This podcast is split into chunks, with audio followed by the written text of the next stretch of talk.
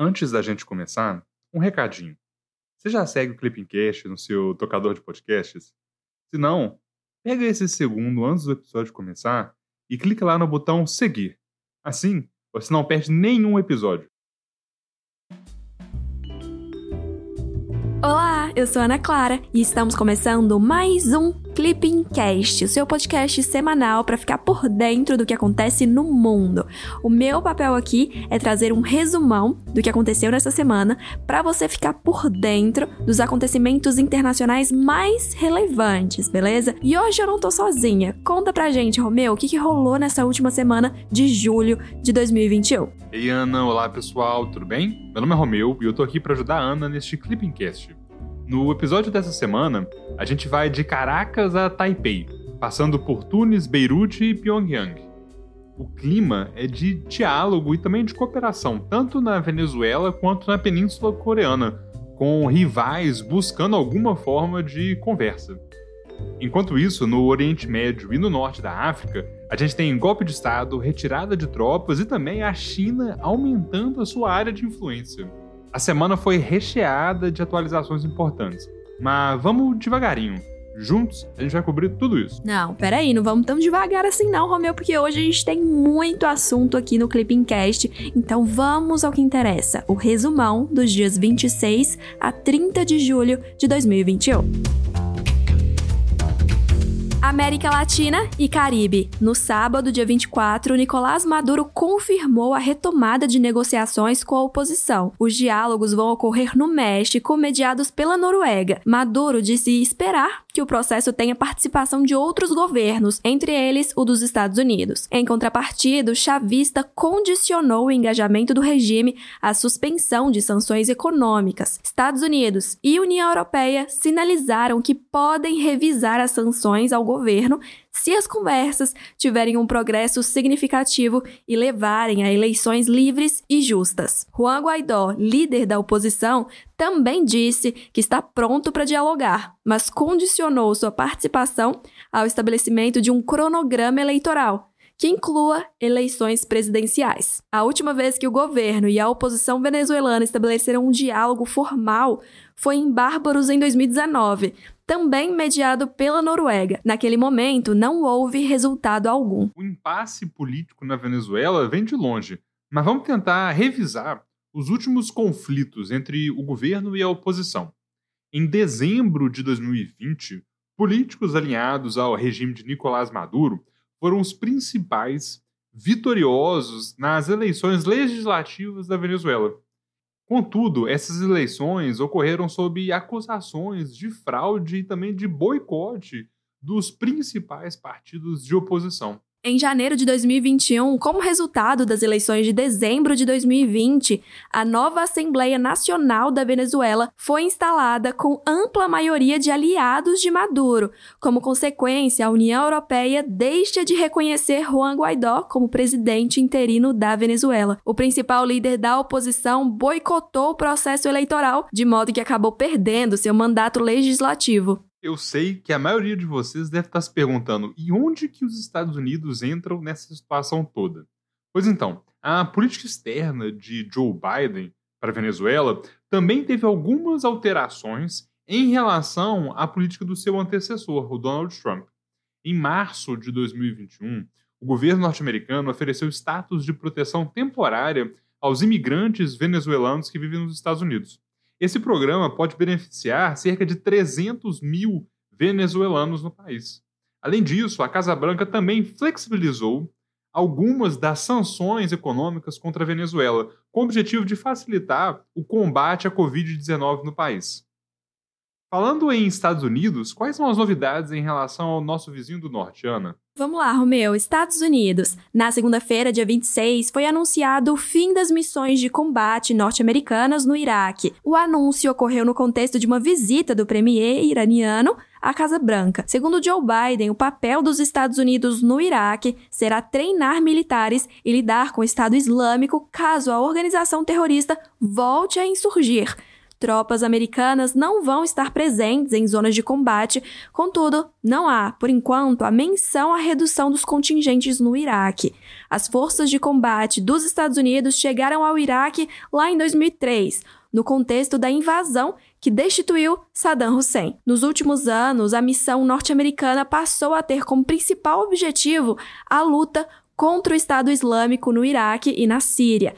Além do acordo militar com Bagdá, Washington comprometeu-se a fornecer 500 mil doses de vacina contra a Covid-19 ao Iraque, por meio do COVAX Facility. De acordo com a Casa Branca, o governo norte-americano também planeja financiar uma missão da ONU para monitorar as eleições iraquianas de outubro. África. No domingo, dia 25, o presidente da Tunísia suspendeu o parlamento e destituiu o primeiro-ministro. A medida foi classificada como golpe pelo chefe do parlamento. Em seu discurso, o presidente disse que iria assumir a autoridade executiva com a ajuda de um novo primeiro-ministro e afirmou que o parlamento vai ficar suspenso por 30 dias. A medida ocorreu após o país registrar uma série de protestos contra o chefe do parlamento e contra o primeiro-ministro. As manifestações reivindicavam a dissolução do parlamento e a renúncia do primeiro-ministro, após o aumento do número de casos de Covid-19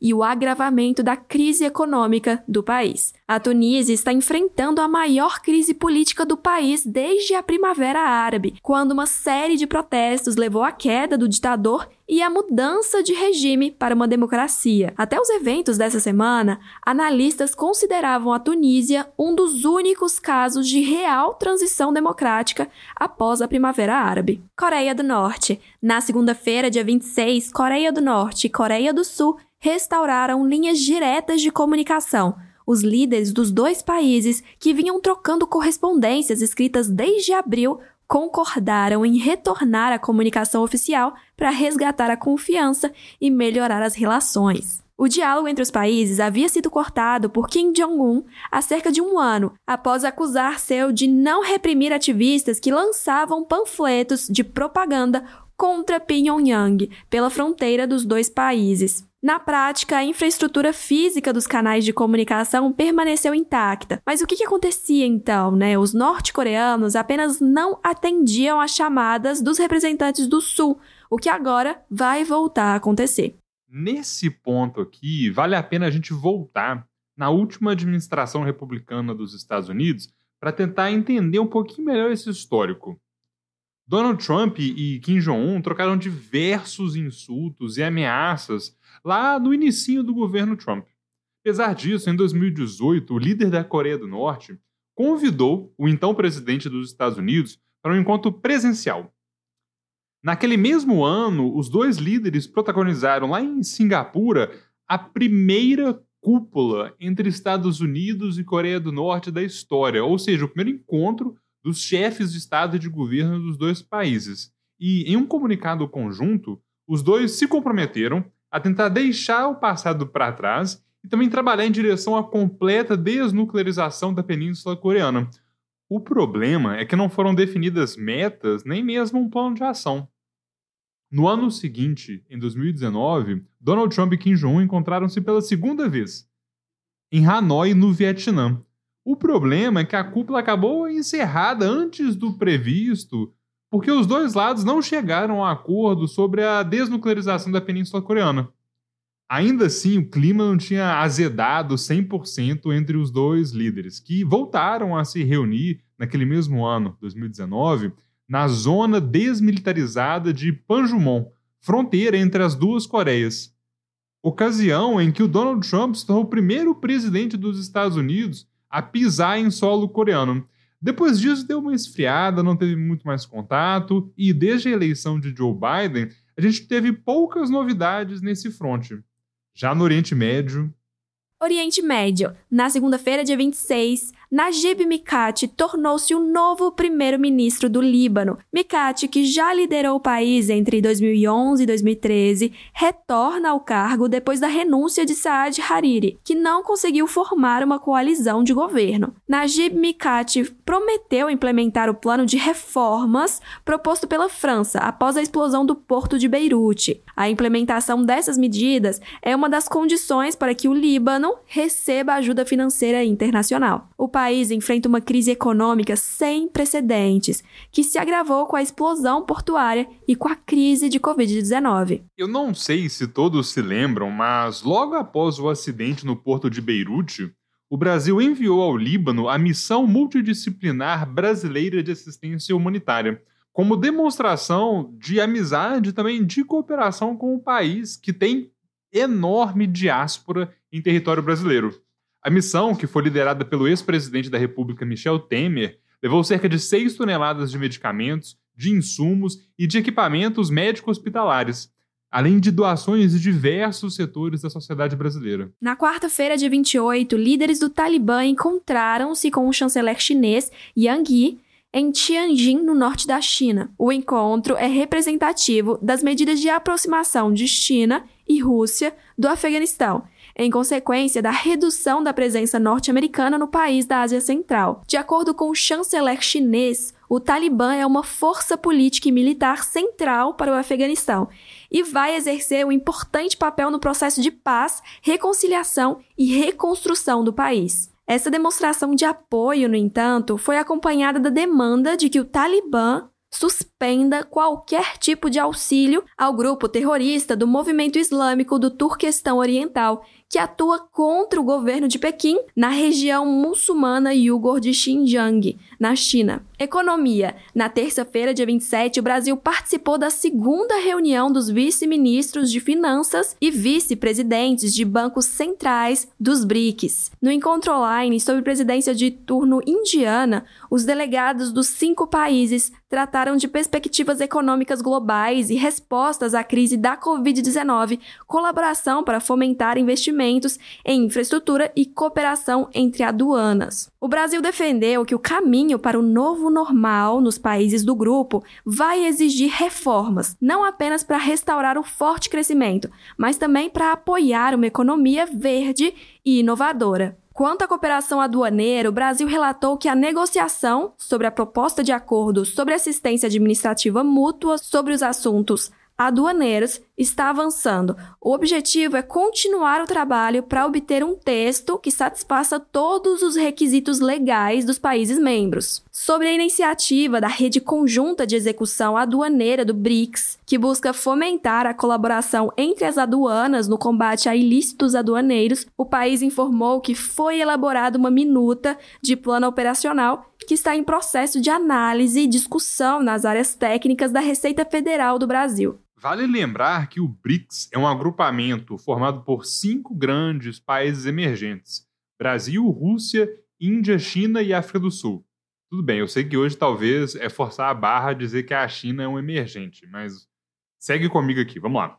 O acrônimo BRIC foi cunhado lá em 2001 pelo banco de investimentos Goldman Sachs para indicar as potências emergentes naquela época, né, que formariam, junto com os Estados Unidos, as cinco maiores economias do mundo no século XXI. Em 2006, os países do BRIC, sem S, deram início ao diálogo que, desde 2009, tem lugar nos encontros anuais de chefes de Estado e de governo. Em 2011, com o ingresso da África do Sul, o BRICS finalmente alcançou a sua composição definitiva. Ao longo de sua primeira década, o BRICS desenvolveu cooperação setorial em diferentes áreas, como ciência e tecnologia, promoção comercial, energia, saúde, educação, inovação e combate a crimes transnacionais.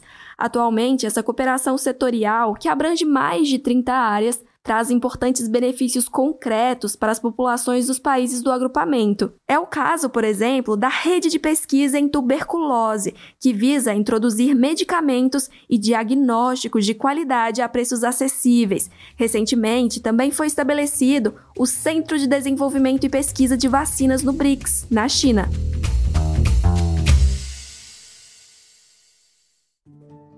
É isso, pessoal. Chegamos ao fim de mais um Clipping Cast com o resumão da semana dos dias 26 a 30 de julho de 2021.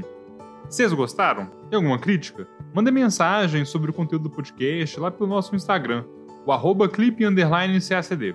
Tchau, tchau e até semana que vem. Também vale compartilhar nas suas redes sociais a sua rotina de estudos no Clipping, viu? Vamos adorar acompanhar a sua jornada rumo à diplomacia. Até semana que vem. Tchau, tchau.